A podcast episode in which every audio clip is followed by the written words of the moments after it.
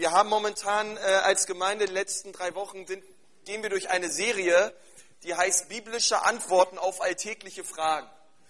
Und unsere Gottesdienste laufen normalerweise so nicht ab, dass wir irgendwelche Fragen einfach von hier vorne beantworten. Normalerweise gibt es eine Predigt, drei Punkte meistens, und ähm, aber diesmal ist irgendwie alles anders. Ja. Und es gab draußen Zeit, Fragen abzugeben und auch E-Mails zu schicken und es kamen verschiedene Fragen rein. Und ich bin auch mit den Fragen so umgegangen, wenn die Bibel etwas direkt zu diesen Fragen sagt, dann sage ich euch direkt, was die Bibel dazu sagt. Und andererseits gibt es aber auch Prinzipien, die die Bibel anwendet, auch wenn die Dinge nicht direkt im Wort Gottes beantwortet werden. Und dann werden wir das so machen. Und danke. Und wenn ich euch meine eigene Meinung sage, dann sage ich es euch auch. Aber wir glauben, dass das Wort Gottes brandaktuell ist und was zu sagen hat. Amen. Hau mal deinen Nachbarn an und sag ihm mal, wenn du heute schon nicht Amen sagst, ich werde es tun. Okay. Wir glauben, dass das Wort Gottes brandaktuell ist und etwas zu sagen hat. Aber wir glauben, dass es kein altes, verstaubtes Buch ist von vorgestern, sondern etwas ist, was uns wirklich in unserer Situation heutzutage hilft. Und die erste Frage auch, die damit so hineinkam in diesen Korb, war unter anderem, wie wir mit homosexuellen Menschen umgehen. Und die erste Frage, die ich gleich vorweg stellen möchte, ist, ist Homosexualität eine Sünde? Und ich, und ich glaube mehr oder weniger in unserer Gesellschaft, dass es heutzutage kaum noch irgendjemanden gibt, der keinen mehr kennt, der nicht homosexuell ist. Es ist ja etwas, was zunimmt in unserer Gesellschaft und es ist ein wichtiges Thema auch in der Politik in unserer Zeit heutzutage. Und deswegen können auch wir das nicht einfach ignorieren und sagen, gut, wir scheinen einfach hinweg und wir leben einfach weiter unser Leben, sondern es gibt wichtige Fragen und die Bibel hat klare Antworten. Und ich möchte das nicht einfach nur so plump beantworten, sondern ich möchte sagen, dass ich auch in meinem eigenen Freundeskreis Leute kenne und kannte, die homosexuell sind. Ich habe einen Mann kennengelernt in Berlin, der, mit dem habe ich zusammen eine Arbeit, Arbeit gemacht bei Teen Challenge. Und ich muss dazu sagen, er war kein Christ. Und eines Tages, ich habe in Spandau gewohnt und die Arbeit war im Tiergarten. Und ich habe gesagt, du komm, ich nehme mich mit nach Hause, du wohnst auch in Spandau. Dann sind wir zusammen Auto gefahren. Und mir ist das schon ein bisschen aufgefallen, dass er sich etwas anders verhalten hat. Und habe da ein bisschen mit ihm drüber geredet und er meinte, ja, irgendwann hat er gesagt, ja, ich bin homosexuell. Habe ich gesagt, ja, möchtest du mal ein bisschen drüber reden? Über dein erstes Mal vielleicht oder was weiß ich. Und er meinte, ähm, bei ihm war das so, er ist als seine, er, seine Mutter war heroinabhängig, als er geboren worden war, und er hat als Säugling einen Entzug durchgemacht. Das Jugendamt hat ihn natürlich der Mutter weggenommen und der Vater ist schon tot gewesen, weil er an einer Überdosis Drogen. Und er ist in ein Waisenhaus reingekommen und ist 14 Jahre lang dort aufgewachsen. War auch zwischendurch bei verschiedenen Pflegeeltern. Und er hat gesagt, in diesem Waisenhaus, sobald das Licht abends aus war bei den 11-, 12-jährigen Jungs, haben die sich übereinander hergemacht. Das ist Realität heutzutage. Ja, dass die Jungs mit den Jungs und so weiter. Und er hat gesagt, er ist in, in, in diesem Umfeld aufgewachsen und hat das nicht anders erlebt. Und klar, heutzutage ist er homosexuell. Ich, andererseits, ich kenne jemanden, der war ähm, auch viele, viele Jahre homosexuell und er hat sein Leben Jesus gegeben und es war ein Prozess, aber Jesus hat ihn völlig befreit von Homosexualität und heutzutage leitet er eine Gemeinde und ist verheiratet und hat zwei Kinder. Nun die Frage, ist Homosexualität eine Sünde? Ähm, möchte ich euch auf jeden Fall aus dem Kontext zwischenmenschlicher Beziehungen erzählen, aber auf jeden Fall aus biblischer Sicht. Was sagt die Bibel dazu? Im Alten Testament steht ganz klar, wenn ein Mann bei einem anderen Mann liegt, wie bei einer Frau, ist es dem Herrn ein Gräuel.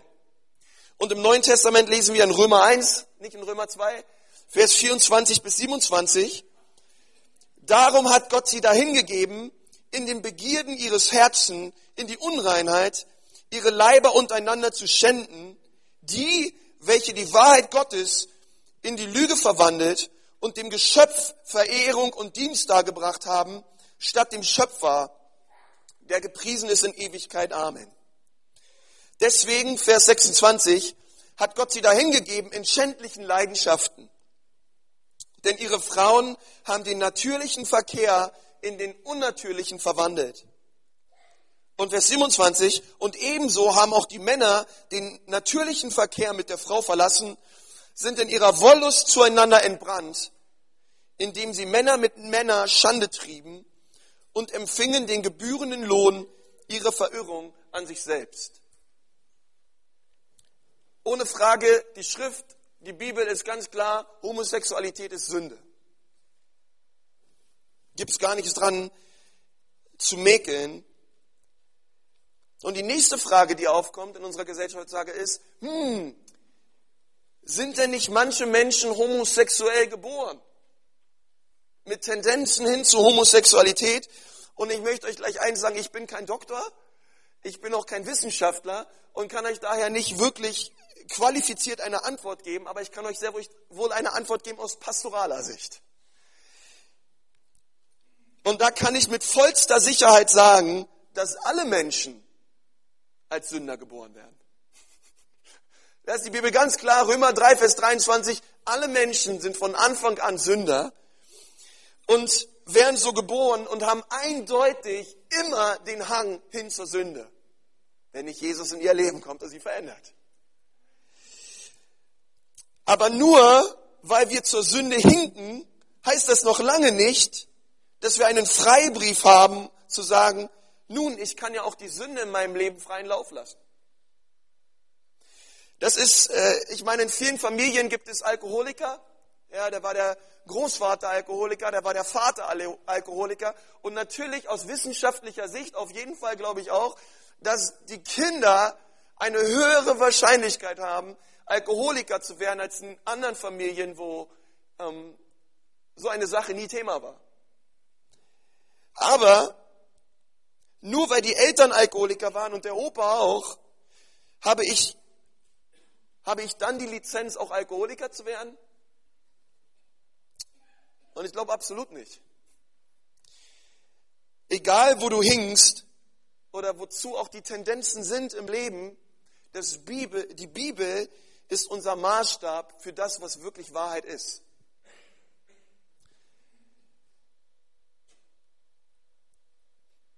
Nun hat noch jemand gefragt, kann ein Mensch homosexuell sein und gleichzeitig Christ? Wer war das? Nein. Ähm, nun, ich sag mal so, die Bibel sagt ganz klar, dass Homosexualität Sünde ist. Und wenn ein Mensch fortlaufend in Sünde lebt und sie auslebt, hört er nicht auf die Stimme des Heiligen Geistes, die ihn überführt von jeder Sünde. Und so glaube ich nicht, dass er ein Nachfolger Jesu ist. Kann ein Mensch, der mit Homosexualität kämpft, Christ sein? Ich glaube schon. Auf jeden Fall. Genauso wie jemand mit Ehebruch oder Lust oder Stolz zu kämpfen hat, während er Jesus nachfolgt und trotzdem versucht wird. Versucht zu werden ist keine Sünde. Und auch wenn wir sündigen, vergibt uns Jesus in unserer Nachfolge. Ich glaube zum Beispiel, wenn jemand immer wiederkehrende homosexuelle Gedanken hat und am Kämpfen ist, er durchaus ein Christ sein kann. Kann sich ein homosexueller Mensch verändern? Auf jeden Fall. Ich habe es erlebt. Ich kenne jemanden, der hat das erlebt. Dass Gott ihn verändert hat und ich habe schon andere Zeugnisse gehört. Und wisst ihr was? Paulus im Neuen Testament, er würde auch sagen, mit allem, was in mir ist, ja, na klar. Dann lass uns mal zusammen 1. Korinther 6 aufschlagen, die Verse 9 bis 11. Dort redet er nicht nur über Homosexualität, sondern er redet über alle möglichen Versuchungen, die jeder einzelne von uns alltäglich vielleicht auch erfährt. Und dort sagt er, wisst ihr nicht, dass Ungerechte das Reich Gottes nicht erben werden? Irrt euch nicht, weder Unzüchtige, noch Götzendiener, noch Ehebrecher, noch Lustknaben, noch Knabenschänder, noch Diebe, noch Habsüchtige, noch Trunkenbolde, noch Lästerer, noch Räuber werden das Reich Gottes erben. Und jetzt kommt aber der absolute Schlüssel in Vers 11. Und das sind manche von euch gewesen. Sagt mal alle gewesen. Also kann sich ein homosexueller Mensch verändern durch die Kraft Gottes. Paulus auf jeden Fall. Wen der Sohn Gottes frei macht, der ist wirklich frei. Und es gibt nichts, wovon Jesus einen Menschen nicht freisetzt. Egal, welche Sünde dich bindet, es gibt Freisetzung durch das Blut Jesu. Also würde ich jetzt da sitzen, ich würde sagen, Amen. Amen.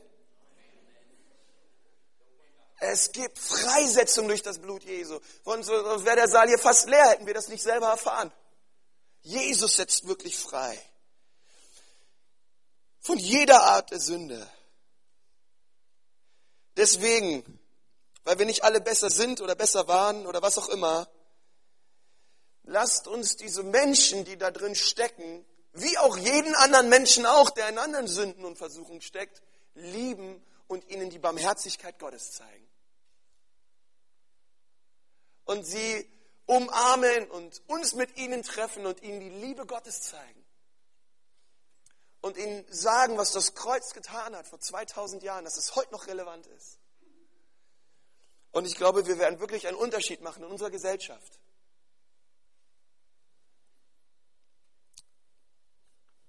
Zweite Frage. Das ist eher eine lustige Frage. Können die Menschen, die im Himmel sind, uns sehen?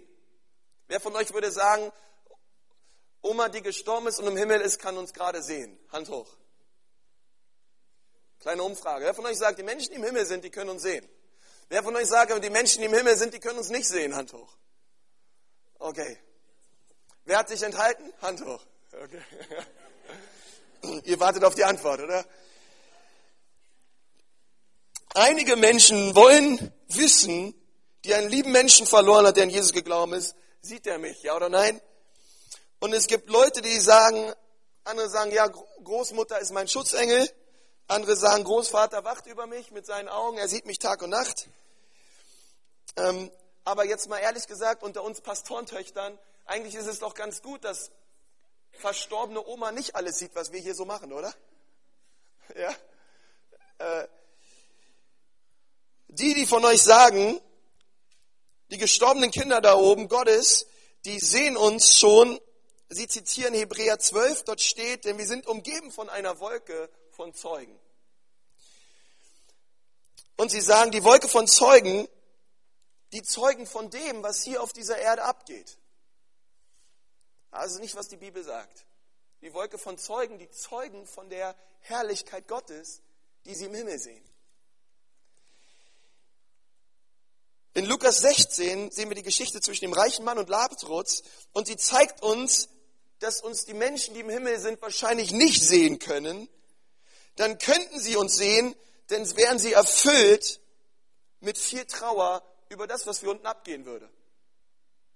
Und es gibt keine Traurigkeit im Himmel, deswegen glaube ich nicht, dass Menschen, die im Himmel sind, uns sehen können. Macht das Sinn? Okay. Also ich glaube nicht, dass Menschen, die im Himmel sind, uns sehen, denn sie sehen die Herrlichkeit Gottes und sie sind damit erfüllt und das ist alles, was sie brauchen. Und würden sie manchmal uns sehen, ey, würden sie, glaube ich, anfangen zu weinen, ja, im Gegensatz zu dem, was wir hier unten erleben, du. Und das alles wird es aber im Himmel nicht geben. Preis dem Herrn. Nächste Frage.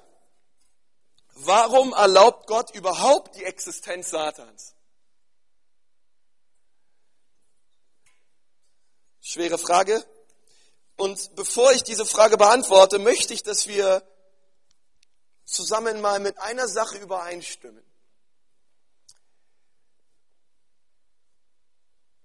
Ich glaube, dass Gott Satan auslöschen könnte, wann und immer er will.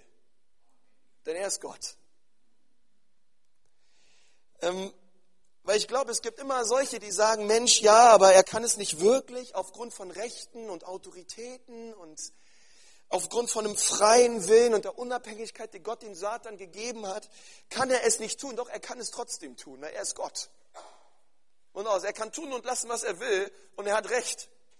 Weil wir sind Menschen und er ist Gott und der andere ist ein Teufel und er könnte ihn platt machen, wann er will.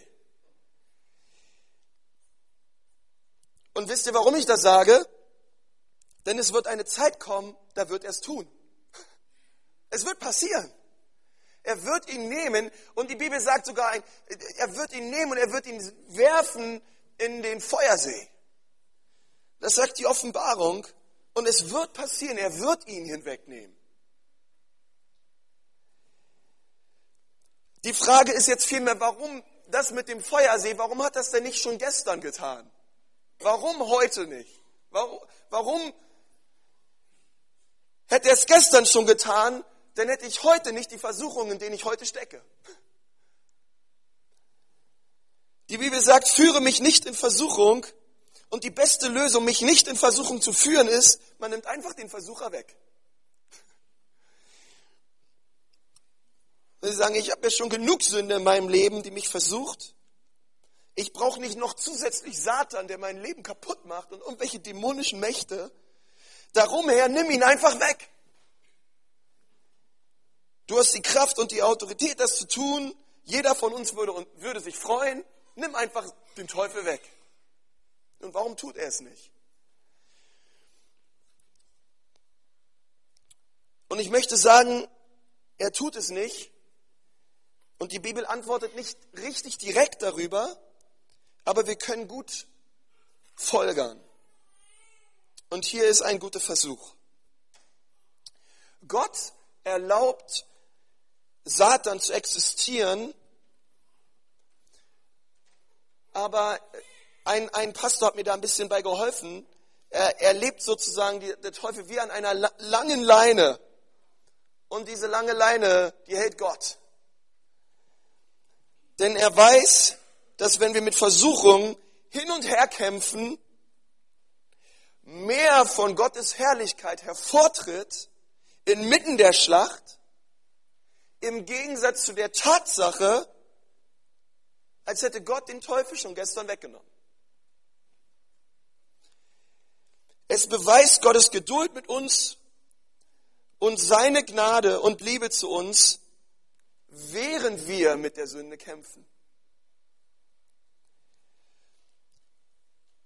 Und auch wenn wir es manchmal anders haben wollen würden, vertraue ich Gott, dass er besser mit dem Bösen der Welt umgeht, als ich es tun würde. Und es ist wichtig zu sehen, dass er seinen Sohn, Jesus, inmitten dieser dämonischen Schlacht auf diese Welt sandte. Er hat ja selbst seinen Sohn nicht verschont. Und Satan gab es Judas ins Herz, Jesus zu verraten. Und Jesus gab sich diesen Lügen und diesen Mord und all diese furchtbaren Dinge, die auf dieser Erde war, hin. Er hat sich dessen bewusst ausgesetzt. Und er hat aber über jede Macht in alle Ewigkeit triumphiert, als er am Kreuz gestorben ist für unsere Schuld und für unsere Sünden, um allen öffentlich zu zeigen, er ist der Herrscher und sonst niemand. Es bringt Jesus Christus mehr Ehre durch Leid Satan zu zerstören, durch das Leid, was er durchgangen ist im Garten Gethsemane oder am Kreuz, als einfach zu sagen, Satan, ich nehme dich weg. Headshot. Es kommt mehr an der Herrlichkeit und Größe Gottes zum Vorschein, wie das, was Jesus getan hat, als er am Kreuz hing und Leid durchlebt hat, aber gesagt hat, ich lasse den Kelch nicht an mir vorübergehen, denn Gott, dein Wille geschehe und nicht meiner. Alles andere wäre der einfache Weg. Und genauso ist es auch mit uns. Die Antwort ist, dass die Herrlichkeit und die Ehre Gottes in Jesus mehr und heller scheint, indem wir total zufrieden sind in Jesus, trotz Angriffen, trotz Versuchung, trotz Tücken des Satans. Anstatt einfach in den Versuchen, anstatt einfach zu sagen, in den Versuchen, Versuchung weg, Leid weg, Teufel weg und es würde uns alles geschehen, wie wir es sagen. Gott möchte, dass wir in diesen Dingen an ihm festhalten und ihm vertrauen und seine Güte sehen. Also ist die Existenz Satans notwendig, damit die Herrlichkeit und die Ehre Gottes in deinem Leben noch herrlicher erscheint, noch größer ist, anstatt dass du einfach hier auf der Erde bist dein Leben mit Gott genießt, ohne Satan, ohne Versuchung und einfach sagt, Jesus, ich mag dich. Es gibt zwar keine Herausforderungen im Leben, aber ich mag dich. Jesus sagt, nein, in den Herausforderungen, in den Versuchungen, die da sind, gerade in der letzten Zeit, kommt meine Ehre und meine Herrlichkeit dadurch zum Ausdruck, dass du festhältst an mir, dass du mich liebst und mich genießt angesichts der Angriffe Satans. Macht das Sinn? Deswegen nimmt er ihn, hat er ihn nicht gestern weggenommen, aber es wird die Zeit kommen, da wird er ihn wegnehmen. Aber jetzt noch nicht. Und solange heißt es, Jesus, ich bleib dran. Ich liebe dich von Herzen. Du bist mein Gott. Und ich vertraue dir, dass du es gut meinst mit mir. Preis dem Herrn.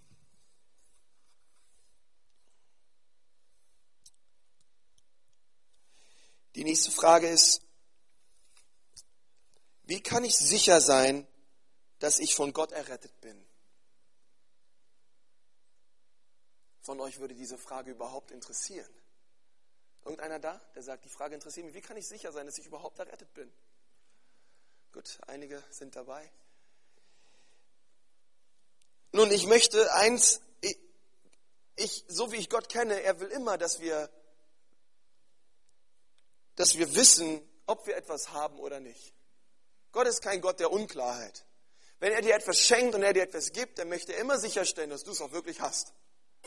Er möchte nicht, dass wir hin und her rätseln, ja, bin ich jetzt oder bin ich nicht? Bin ich jetzt im Licht oder bin ich jetzt nicht im Licht? Dass wir mal später rumrätseln, hm, wenn ich jetzt sterben würde, bin ich denn bei ihm oder bin ich es nicht? Gott möchte uns Klarheit schenken durch sein Wort. Er möchte ganz genau wissen, woran wir sind. Und, es, und ich, ich möchte euch sagen, es gibt drei glasklare Beweise, über die wir reden. Und es gibt drei Dinge, die wir verstehen müssen. Also es gibt drei Dinge, die das beweisen und es gibt drei Dinge, die wir verstehen müssen. Und der erste klare Beweis, der, ich meine, steht in 1. Johannes 5, Vers 13, dort steht, dies habe ich euch geschrieben, damit ihr wisst, dass ihr ewiges Leben habt. Also Gott möchte, dass wir es wissen, wir haben ewiges Leben. Die ihr an den Namen des Sohnes Gottes glaubt. Johannes sagt, wir können wissen, ob wir ewiges Leben haben. Und wir sehen auch gleich in seinem Brief gute Dinge, die wir an unser Herz legen können, um uns immer wieder zu überprüfen, sind wir dabei. Und ich möchte sagen, der erste Punkt ist, wie kann ich sicher sein, dass ich errettet bin? Du hast eine Betrübnis in deinem Geist, wenn du sündigst, und ein Verlangen nach mehr Heiligkeit. Ich meine, es ist klar, wir sind nicht perfekt, aber wenn du sündigst, dann weißt du, dass du gesündigt hast. Und wenn du das getan hast, dann kommst du mit einem bußfertigen Herzen vor Gott. Der allererste Punkt ist, weiß ich, ob ich errettet bin? Betrübt es dich in deinem Geist, dass du sündigst? Und hast du in, in dir ein Verlangen in deinem Herzen, immer mehr zu werden wie Jesus? Immer mehr Heiligkeit zu leben. Das zu leben, was er sagt in seinem Wort. Die Bibel sagt im 1. Johannes 3, Vers 9, jeder, der aus Gott geboren ist, tut nicht Sünde, denn sein Same bleibt in ihm. Und er kann nicht sündigen, weil er aus Gott geboren ist. Nun, das, das bedeutet nicht, dass wir sündlos werden oder sündlos sind. Aber wenn du sündigst, wirst du von dem Heiligen Geist überführt und du willst, so wie Jesus auch zu der Ehebrecherin sagt, hinfort nicht mehr sündigen. Es ist irgendwie ein Herz in dir, das sagt, hey, ich, ich habe das getan, es tut mir leid. Jesus, ich habe dir gegen dich gesündigt, aber ich will es hinfort nicht mehr tun. Und ich will, dass du immer mehr mein Herz veränderst.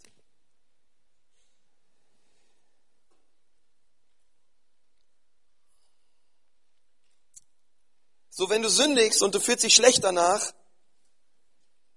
dann würde ich mir nicht so viel Sorgen machen um dich, als wenn du sündigst und du fühlst dich nicht schlecht danach. Ja. Das ist ein ganz wichtiger allererster Punkt. Eine Betrübnis in deinem Geist, wenn du sündigst und ein Verlangen nach mehr Heiligkeit. Amen. Zweiter Punkt ist, ein Beweis, dass du wirklich von Gott errettet bist, ist, dass du zunimmst in deiner Liebe zu anderen Menschen. 1. Johannes 4, 7 bis 8 schreibt, Geliebte, lasst uns einander lieben. Denn die Liebe Gottes ist aus Gott. Und jeder, der liebt, ist auch aus Gott geboren. Und er erkennt Gott. Wer nicht liebt, hat Gott nicht erkannt, denn Gott ist Liebe.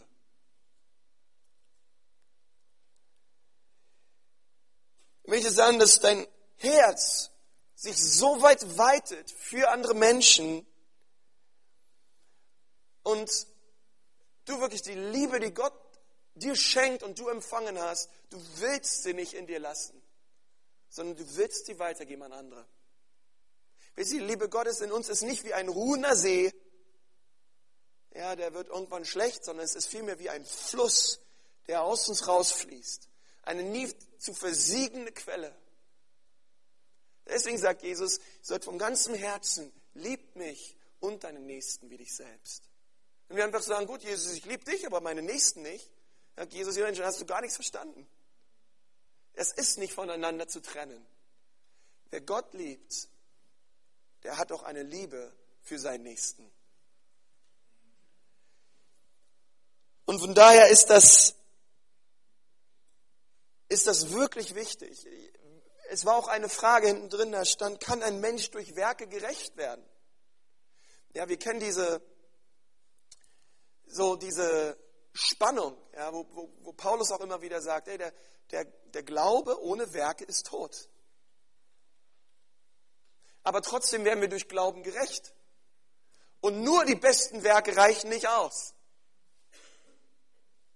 Und es ist Gott, der rechtfertigt.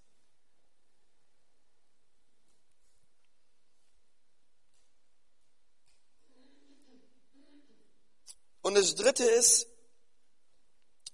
du wirst ein inneres Zeugnis haben vom Heiligen Geist, der zu deinem Geist klar bezeugt, dass du Gottes Kind bist. Ich möchte dir eins sagen, Gott schenkt dir glasklare, wirklich Gewissheit, dass du sein Kind bist. Er, er, er, die Bibel sagt, meine Schafe hören meine Stimme. Sie wissen ganz genau, wo der Hirte ist, wer der Hirte ist und sie folgen ihm nach. Und es gibt drei Dinge, die musst du verstehen. Und das erste ist, du musst verstehen, dass du gesündigt hast und dass diese Sünde dich von Gott trennt. Wir haben alle mal gelogen, sagt die Bibel. Die Bibel sagt weiter, wir haben alle alles Mögliche mehr geliebt als Gott. Und wir verpassen alle die Herrlichkeit Gottes. Ausnahmslos. Und die zweite Sache, die du verstehen musst, ist, du musst Jesus Christus allein für deine Rettung vertrauen. Es gibt keinen anderen, der rettet, als Jesus allein.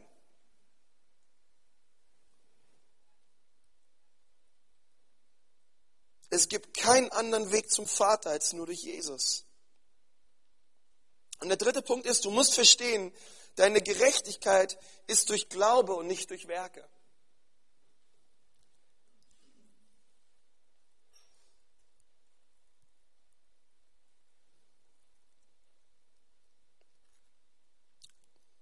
Wenn du an deiner Errettung zweifelst, wirf dich mit allem, was in dir ist, auf Jesus. Er möchte dir wirklich Gewissheit schenken. Und lass dich nicht von dem Teufel immer wieder anklagen. Von Sünden, die du schon längst unter das Blut Jesu gebracht hast. Und klag dich auch nicht selber an, nur weil du meinst, vielleicht hat Gott gefallen daran, wenn ich mich selber anklage. Hat er nicht. Sondern er vergibt. Und das ist manchmal wichtig, dass wir sagen, Ankläger, verschwinde in Jesu Namen. Und lass wirklich dein Herz neu gefüllt werden mit dem Wort Gottes und mit dem Heiligen Geist. Das ist ganz wichtig. Vertraue Jesus, umarme seine Wahrheit. Aber ich möchte sagen, wenn du deiner Erlösung noch etwas hinzutun willst und du dir immer am Überlegen bist, Mensch, bin ich erlöst? Was muss ich noch mehr tun? Was muss ich noch mehr leisten, damit es endlich ist? Ich möchte sagen, deine, deine Errettung ist nicht du zentriert, sondern Jesus zentriert. Er hat bereits alles getan. Du musst ihm nichts mehr hinzutun. Es ist bereits geschehen vor 2000 Jahren.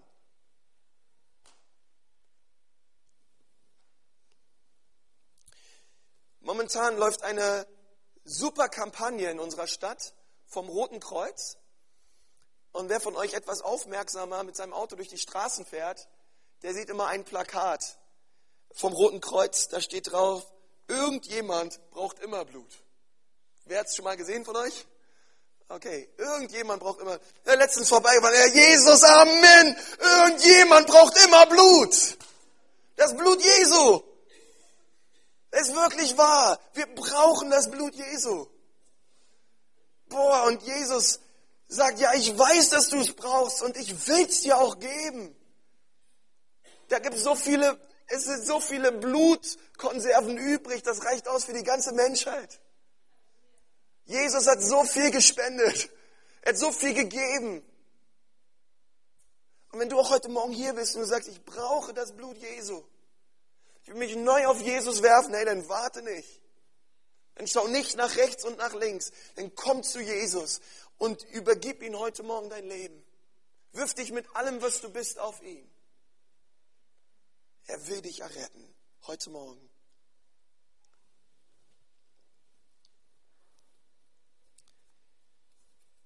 Und ich möchte zum Schluss über eine andere wichtige Frage reden. Und die lautet, gibt es nach dem Tod zwei Gerichte? Eins für Christen und eins für Nichtchristen. Oder eine ähnliche Frage ist auch, wenn Gott uns vergibt, warum richtet er uns noch, nachdem wir sterben? Und ich möchte zum Schluss eine Frage beantworten und sagen, ey, wenn du ein Christ bist und du stirbst, wird dich Gott nicht aufgrund deiner Sünden richten. Gott hat deine Sünden schon gerichtet, als Jesus am Kreuz für dich starb. Muss er erst mal wissen. Erfreu dich drüber, unendlich. Er hat es schon getan. Deine Sünden wurden schon gerichtet. Und deine Sünden sind dir vergeben. Nun, nachdem wir sterben, gibt es zwei Gerichte. Wir lesen darüber in, in, in der Offenbarung Kapitel 20. Dort lesen wir in Vers 11, und ich sah einen großen weißen Thron und der darauf saß, vor dessen Angesicht die Erde entfloh und der Himmel und keine Städte wurden für sie gefunden. Und ich sah die Toten und die Großen und die Kleinen vor dem Thron Gottes stehen und Bücher wurden geöffnet. Und ein anderes Buch wurde geöffnet, welches das des Lebens ist. Und die Toten wurden gerichtet nach dem, was in den Büchern geschrieben war. nach ihren Werken. Bei diesem Gericht sind Ungläubige, solche, die keine Christen sind, und sie werden gerichtet für ihre Sünden, wenn ihr Name nicht gefunden wurde im Buch des Lebens. Und sie werden ewig Qualen erleiden in der Hölle aufgrund ihrer Rebellion gegenüber Gott. Aber wenn du an Jesus glaubst, wirst du nicht vor dem großen weißen Thron gerichtet werden für deine Sünden. Warum? Die Antwort ist eigentlich ganz leicht, weil wenn das der Fall ist, wird dein Name stehen im Buch des Lebens. Nun, es gibt noch ein zweites Gericht. Und dort wirst du sein. Und dort werde ich auch sein. Und dort wird, nee, der Papst wollte ich jetzt nicht sagen, nee, dort werden wir sein, ja. Ähm, und das ist der Richterstuhl Christi. Und vor dem Richterstuhl Christi wird nicht dein ewiges Schicksal beschlossen, sondern dein ewiges Schicksal wird nicht im Himmel entschlossen, das wurde bereits auf der Erde beschlossen. Du, ist krass, du beschließt hier auf Erden dein ewiges Schicksal. Wir denken nicht, Mensch, ich mach's mir hier auf der Erde gemütlich und mach's mir hier schön. Wie sagt Mensch, nee, Klappe zu ist eben nicht Affe tot, sondern Klappe zu und es geht weiter. Und die Entscheidung, die du getroffen hast hier auf der Erde, die entscheiden darüber, wie und wo du die Ewigkeit verbringen wirst. Mensch, da kann man sagen, Mensch, dann bin ich ja, bin ich ja, bin ich ein Depperle. Wenn ich hier einfach so mein Leben verschwende auf der Erde. Wenn es da noch viel mehr gibt. Amen, das kann man, kann man dich wirklich nennen. Depperle. Ja?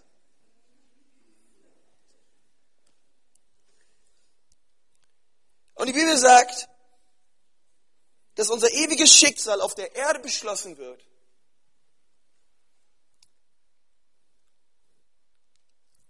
Und wenn du gute Werke getan hast, wirst du dafür belohnt werden. Das sagt Jesus. Das sagt auch die Bibel weiter in 2. Korinther 5, Vers 10. Denn wir müssen alle vor dem Richterstuhl Christi offenbar werden, damit jeder empfange, was er durch den Leib vollbracht. Dementsprechend, was er getan hat, es sei Gutes oder Böses. Beim Richterstuhl Christi geht es also nicht um deine Sünden, sondern um deine Belohnung. Und manche Christen, die werden da sein und denken, ja, Jesus, ich habe das und das und das und das und das und das und das und das, das, das, das, alles für dich gemacht. Und habe ich nicht damit gemacht und damit gemacht und damit gemacht. Und wir haben so ein bisschen dieses mm, äh, Maria- und Martha-Syndrom, ja, alles geschafft, alles gerödet, alles gemacht. Und Jesus sagt, Mensch, aber weißt du, das, was mir total gefehlt hat, das warst du selbst. Dein Herz, Intimität mit dir, das habe ich total vermisst. Du hast zwar vieles gemacht und getan, aber oh, mein Sohn, meine Tochter, eigentlich wollte ich nur eine richtig gute Zeit mit dir haben. Ich wollte, dir, ich wollte dich so gerne in den Arm nehmen und dir sagen, dass ich dich so liebe. Aber auch mein Geist, der hat die ganze Zeit über dir gesprochen, aber du warst die ganze Zeit nur am Schaffen. Die ganze Zeit nur am Rummachen und am Rumwerken und hattest den Dienst und den Dienst und hattest keine Zeit mehr für mich. Ach Mensch, das wäre so schade.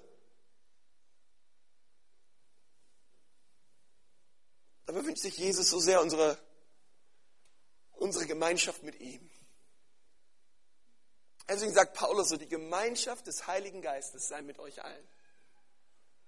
Das ist wirklich eine Gemeinschaft, die wir haben dürfen mit ihm, mit Gott. Und das ist manchmal so eine Falle. Da kommt zum Beispiel ein Pastor auch ganz schnell rein. Hast du viel gemacht für die Gemeinde unterm Strich? Aber Leute, lieber, also es gibt immer diese Gefahr, ne? ein, ein Vollzeitpastor und ein Halbzeitnachfolger Jesu. Bin lieber andersrum. Bin lieber ein Halbzeitpastor und ein Vollzeitnachfolger Jesu. Ja. Bin lieber vollzeitig mit Gott.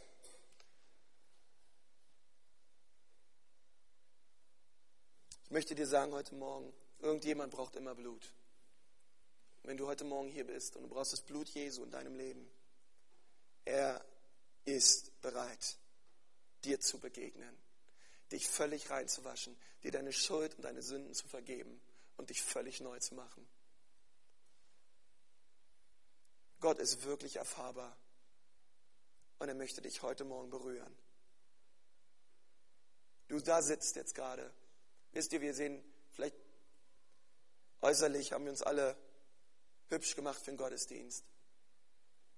Aber wie dein Herz aussieht, das weiß Gott. Ich möchte beten.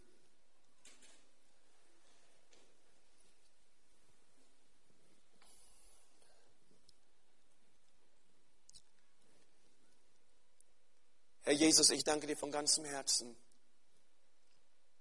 für deine Gegenwart heute Morgen in diesem Raum.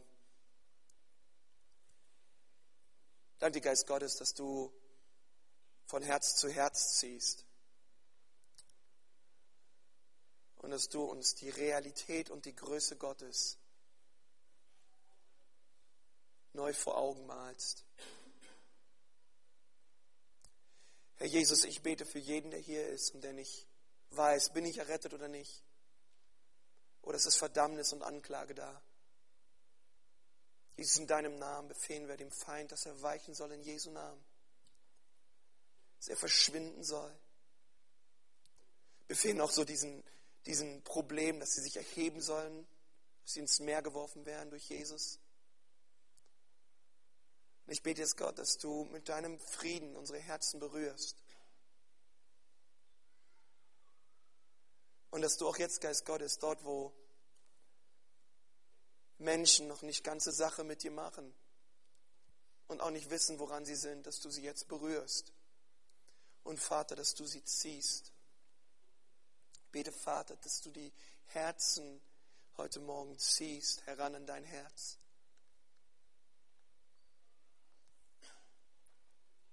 Wenn du heute Morgen hier bist und du sagst, ja, Konsti, heute Morgen möchte ich das Blut Jesu für mein Herz beanspruchen Vielleicht lebst du noch nicht mit Jesus und du bist noch kein Nachfolger Jesu und du sagst, aber heute Morgen treffe ich diesen Entschluss, weil dieser Entschluss, der wird hier auf der Erde getroffen und heute will ich ihn ein für alle Mal fällen. Jesus soll der Herr meines Lebens werden. Ich brauche heute Morgen sein Blut, denn ich kenne meine Sünden gut und ich brauche Vergebung. Wenn es der Fall ist in deinem Leben heute Morgen, dann streck mal jetzt deine Hand hoch. Einfach als ein Zeichen für Gott. Dass du sagst, ja, Herr, heute Morgen dein Blut für mein Leben. Ist jemand da heute Morgen, der sagt, Jesus, komm, werde du mein Herr und mein Erlöser. Halleluja, Vater. Dankeschön. Halleluja, Herr. Halleluja. Halleluja. Halleluja, Herr. Halleluja, Herr. Danke, Jesus. Jesus, ich danke dir auch so für diese Predigtserie, die wir jetzt hatten. Und ich danke dir, Herr, dass dein Wort wirklich wahr ist. Herr, und ich bete, dass du uns zu Menschen machst, die wirklich dein Wort lieben und es lesen und sich daran erfreuen, was du uns geschrieben hast, uns gegeben hast, Herr. Vater, hilf uns auf relevanten Fragen dieses Lebens nicht einfach aus dem Bauch heraus irgendwie zu beantworten, Vater, sondern führ uns durch deinen Geist immer wieder hinein in dein Wort, Herr, damit wir immer wieder neu prüfen, Gott, was hast du zu sagen? Herr, es gibt so viele Meinungen, es gibt so viel Gerede, es gibt so viele vermeintlich richtigen Antworten, aber Herr, was du sagst, das ist relevant, Herr. Das ist das, was wir wollen für unser Leben. Und so bete ich auch heute Morgen so für meine Geschwister, Herr, dass du uns zu Männern und Frauen machst, deines Wortes, die die Dinge wirklich prüfen an deinem Wort, ob es sich wirklich so verhält, wie du es willst, Herr. In Jesu Namen. Amen. Amen. Amen. Preis dem Herrn. Ich bitte dich, sei nicht sauer auf mich, wenn deine Frage nicht drankam. Es gab zu viele. Ja. Und wir werden das bestimmt mal wieder wiederholen und auch durch die nächsten Predigen auch sicherlich etwas aufnehmen.